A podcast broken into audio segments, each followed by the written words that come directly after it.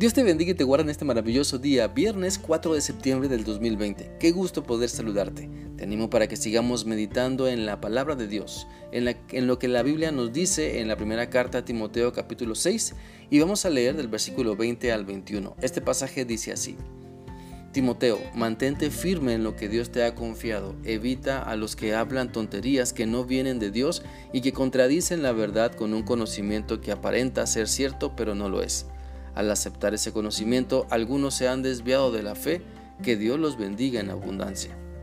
Tenemos aquí los versículos finales de esta primera carta de Timoteo, donde el apóstol Pablo le manda a que ponga en práctica todo lo que se le ha dicho en esta carta y que se mantenga firme en el ministerio que Dios le ha dado. También estas palabras son un llamado para nosotros a estar firmes en el ministerio que Dios nos ha confiado, a seguir usando los dones que Dios nos ha dado para ministrar a las personas con el amor del Señor, mostrando con el ejemplo que la palabra de Dios es viva y eficaz. Por lo tanto, recordemos siempre estar firmes en lo que el Señor, nuestro Dios Todopoderoso, nos ha llamado pues cada uno de nosotros hemos sido llamados por Dios para ejercer un ministerio dentro de su iglesia. Cada uno de nosotros somos parte de su cuerpo, la iglesia, y debemos tomar nuestro lugar con responsabilidad y compromiso sobre lo que sabemos que debemos hacer. Por ejemplo, Dios nos ha confiado su mensaje de salvación para que lo compartamos y el mundo pueda creer que Cristo es el único camino al Padre. Dios nos ha confiado su palabra donde nos dice y nos enseña la mejor manera de vivir. Dios nos ha confiado su amor y debemos amar a nuestro prójimo como a nosotros mismos. Tomemos entonces en serio el ministerio que Dios nos ha confiado. No dejemos para otro día lo que sabemos que debemos hacer hoy. También el pasaje, por ejemplo, de hoy nos enseña que evitemos todo aquello que nos desvía de la fe en Dios. Hay tantas pláticas en las que nos enfrascamos que no tienen un buen fin, que no nos llevan a nada bueno, que aparentemente están llenas de conocimiento, pero en realidad ese conocimiento se opone a la palabra de Dios. Hay muchas personas que se jactan, que presumen, que saben mucho y en su orgullo quieren ser escuchadas. Pero si dicen tener conocimiento o si tú dices tener conocimiento, entonces que tus buenas obras, que tu obediencia a Cristo sea tu mejor carta de presentación porque el conocimiento que no proviene de Dios siempre llevará a las personas a envanecerse.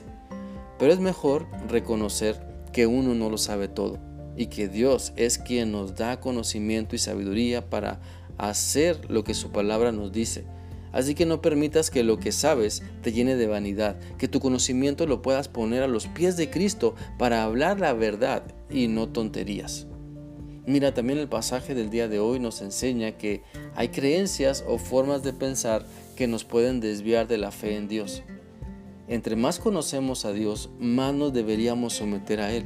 Pero muchas personas, el enemigo las engaña y sobre todo a algunos cristianos haciéndoles creer que saben mucho, que ya están en otro nivel supuestamente y que ahora deben creer en cosas nuevas y por eso se desvían de la palabra de Dios, se desvían de su voluntad.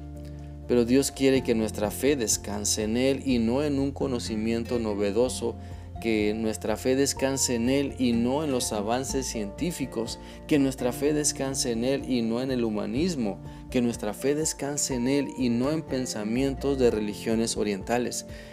Así que te invito a pensar, ¿en dónde descansa tu fe? No llames fe en Dios a la mezcla de creencias que has recogido por la vida. La fe en Dios se basa exclusivamente en creer lo que su palabra, la Biblia, dice. Por lo tanto, filtra todo lo que crees y sabes a través de la palabra de Dios y entonces podrás encontrar el camino, la verdad y la vida que es nuestro Señor y Salvador Jesucristo. Espero que esta reflexión sea útil para ti y que Dios te haga ver y entender la importancia de mantenerte firme en su palabra.